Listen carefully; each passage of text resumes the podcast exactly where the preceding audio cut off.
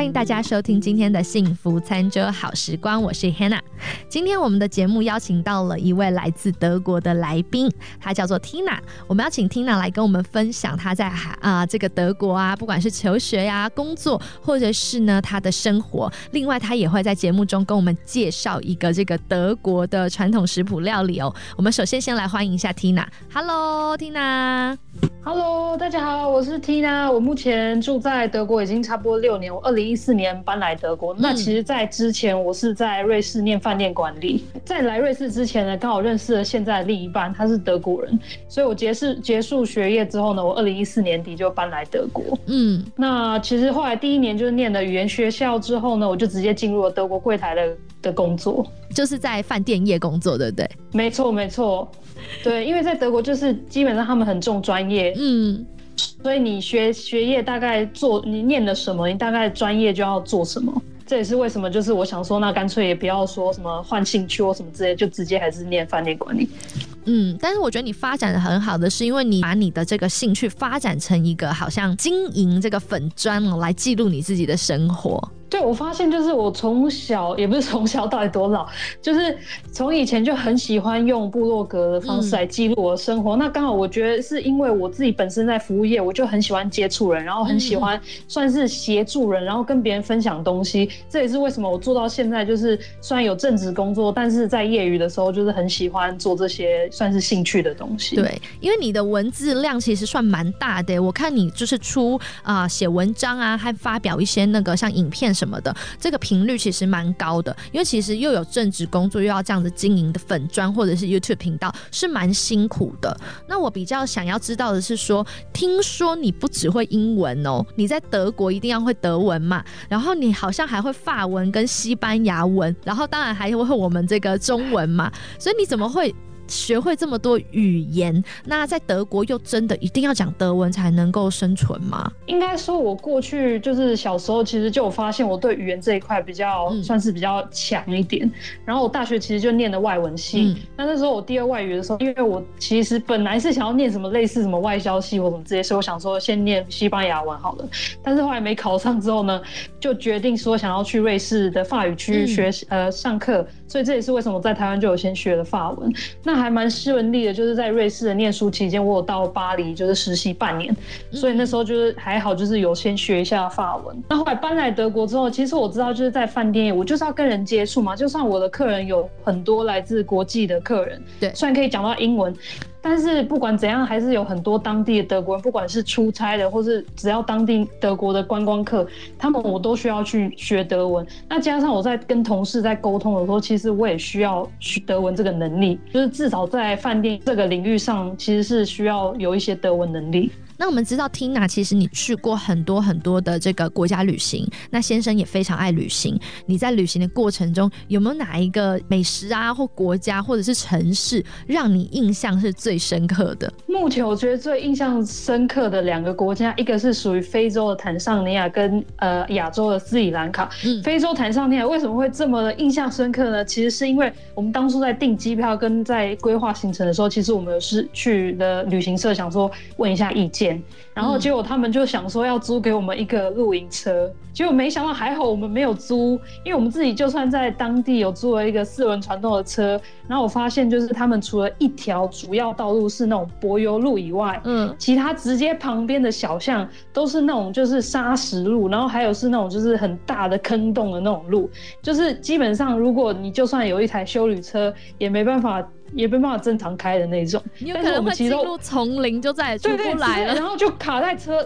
或是卡在洞里面，然后你没办法动弹不得。嗯嗯嗯。然后我那时候就不知道，就我们想说就傻乎乎的，就我就自己租了四轮传动，要开车去坦桑尼亚的最有名的那个野生动物野生动物国家公园 Serengeti。然后就我们去了之后呢，那时候我们想说啊，没关系啊，我们有离线地图。然后我们那时候租了一个饭店，是在坦桑尼亚国家公园里面的正中央。那其实那时候其实 Google 已经找不到它了。那我们想说没关系啊，我们就靠我们的离线地图应该找得到。结果没想到就去了之后呢，我们大概开了大概三四个小时。那在抵达大门之前呢，他还要经过一个算是保野呃野生保护园区那里。然后就我们光是开了三四小时，我们还只到那一半的野呃算是保护区野生动物国家公园的大门都还没看到。那我们想说完了，就已经现在已经下午四点。那我们现在已经还没开，还没看到大门，然后那个住宿饭店又在野生公园的中间，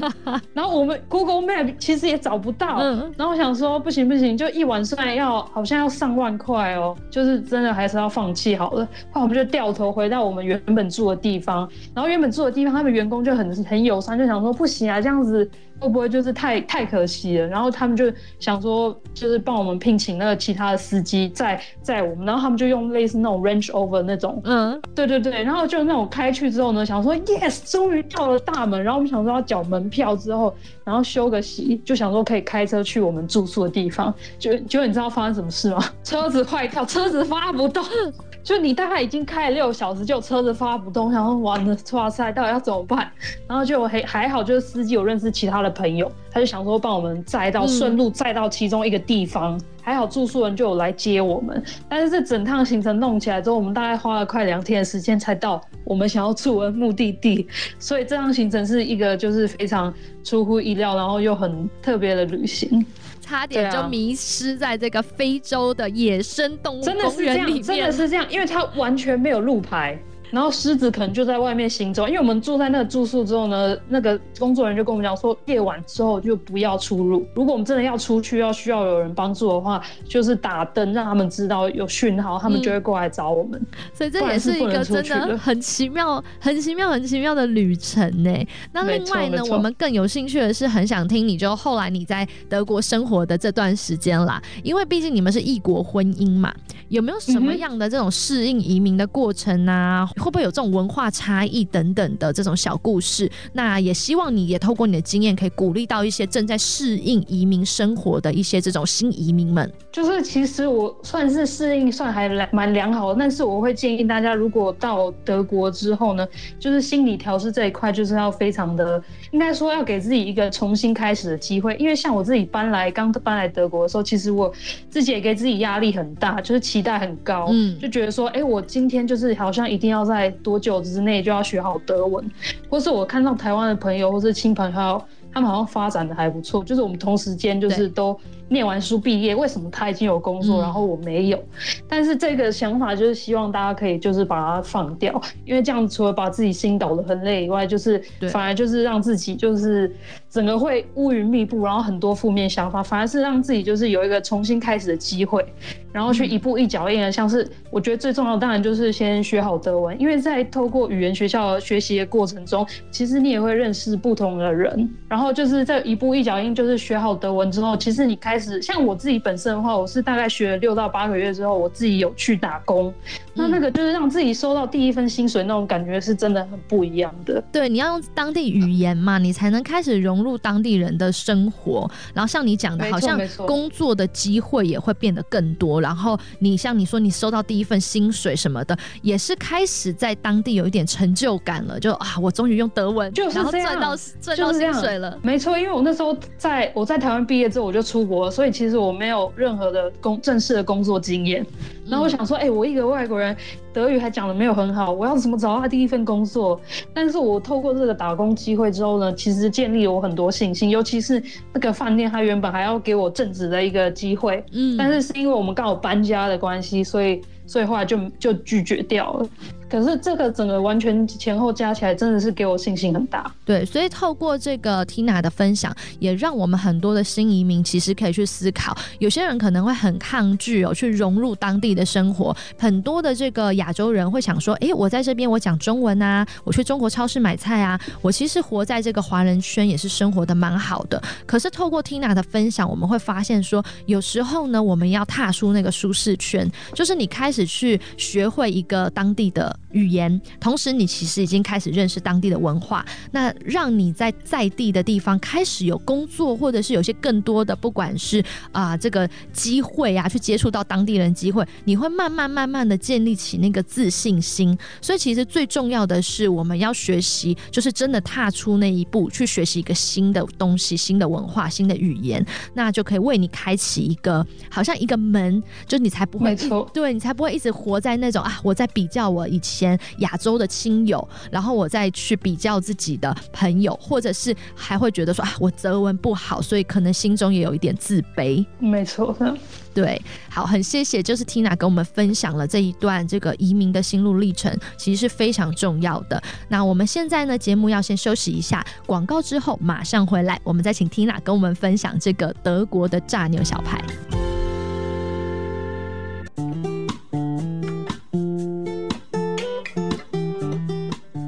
在第二个单元幸福调味罐，我们要请 Tina 来跟我们分享这个炸牛小排。刚刚呢，我们有讨论了一下，一直以为说德国有名的应该是炸猪排才对啊，但是其实哦，当地人最原始的做法好像是炸牛小排，只是很多人后来也会用猪排，渐渐的大家对这个德国的这个炸猪排印象就变比较深刻了。那我们现在要请 Tina 来跟我们分享一下这个你是要推荐的这个炸牛小排。那先告诉我们它德文叫什么好了。它的德文叫做 Wiener Schnitzel。Wiener Schnitzel。我们好好好，真的发出来 了。OK。那这一道炸牛小排它要怎么做呢？需要买些什么材料？其实它的材料很简单，大概就是六百克的小牛薄肉片以外，或是你要小猪肉片也没关系。嗯，然后再准备三颗蛋，然后一些奶油及柠檬，因为最后我们会在炸完之后会撒上柠檬汁，然后最后还有当然还要有面包屑跟面粉要这样油炸。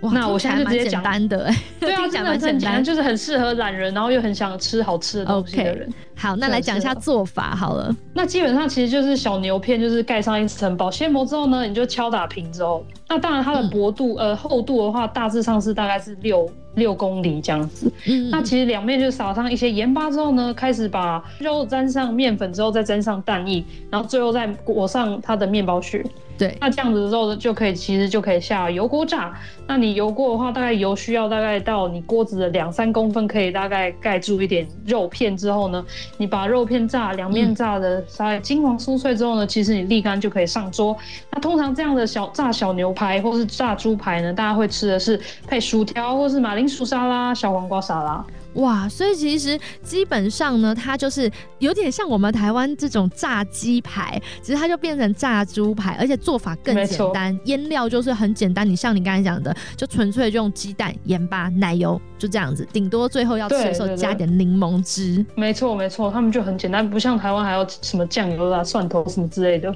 对，然后配菜就是很欧洲清一色的这种配菜，常常就是出现的这个马铃薯，然后不管马铃薯泥还是马铃薯条等等，哇，听起来很好，很好学，很容易上手。材料应该在美国，就是在世界各地都很好，很好买到。那我另外很想要知道说，你平常自己有在下厨吗？还是说你会不会特别要做一些那种亚洲式的菜色？不管是自己吃或给先生吃啦，就你们家的菜色平常都是吃一些什么样？是德国菜呢，还是是？因为是台湾人，所以就会做一些台湾味。自从疫情开始之后，我们每天都会去，呃，应该每天每周会去一次市集，所以其实食材都比较新鲜，都是一些蔬菜沙拉跟肉类。所以其实我大概每天煮的都是大同小异，就是一个肉，然后加沙拉。反而淀粉部分就比较少。嗯，那如果偶尔天冬天的话，天气比较冷的话，我们就会煮个火锅啊，或是我偶尔早餐会在会吃个葱抓饼。哇，所以葱抓饼是买得到的吗？对对对，因为其实，在德国，其实，在德国很多中国中国学生，然后中国的人，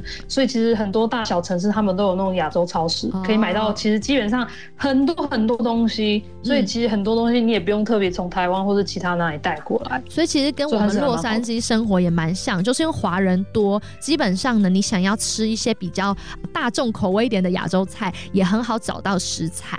那你的先生呢？他是他是德国人，他会吃吗？像这种亚洲式的葱抓饼？我我妈说他比我哥好养，因为我先生真的是什么都吃，他是连台湾什么鹅啊，然后是什么，他顶多不能接受就是鸡爪。因为他觉得那个感觉很诡异，就是为什么你台湾人全部器官都已经吃过一遍，然后还要吃鸡爪？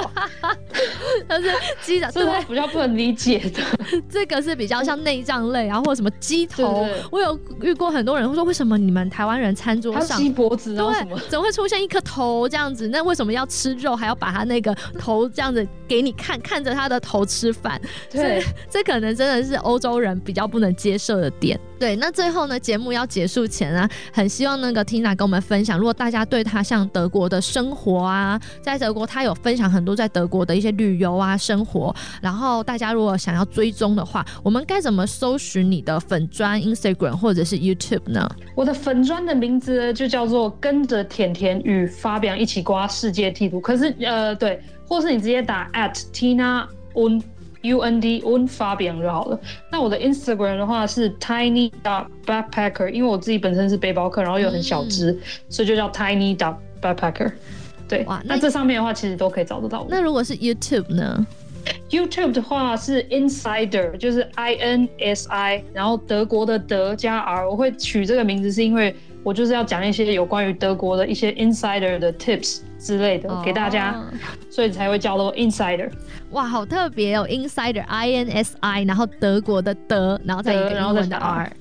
对，没错。那另外我知道你还有在主持，就是自己有主持这个 podcast，对不对？对，我最近就是出了一个叫呃 podcast 节目，叫做无滤镜异国生活。因为我是目前就是住了大概五六年了嘛，所以其实现在回头看之后过去的心路历程，我希望透过记录或是分享我过去的心路历程，以及目前回头看的一些建议，就是透过这个。Podcast 频道可以分享给大家。那我定期也会邀一些异国的人气来跟他们跟大家分享他们异国的生活。我觉得这个其实非常有帮助。就像这样的节目，虽然说就是现在很多人就自媒体自己制作，但是透过你在那个国家生活，你分享出来的一些人生经验，有时候你都不知道哦，你就是默默的，好像对这个听众啊或观众，其实就鼓励到他。因为也许很多人跟我们一样，就是哎，你他正在经历一个人生过程，可能是移民，可能是在面对。学新的语言，甚至她也是刚要嫁去德国的这个新手太太，搞不好呢，透过听你的节目、看你的这些文章，她得到很大的这种生活上的鼓励，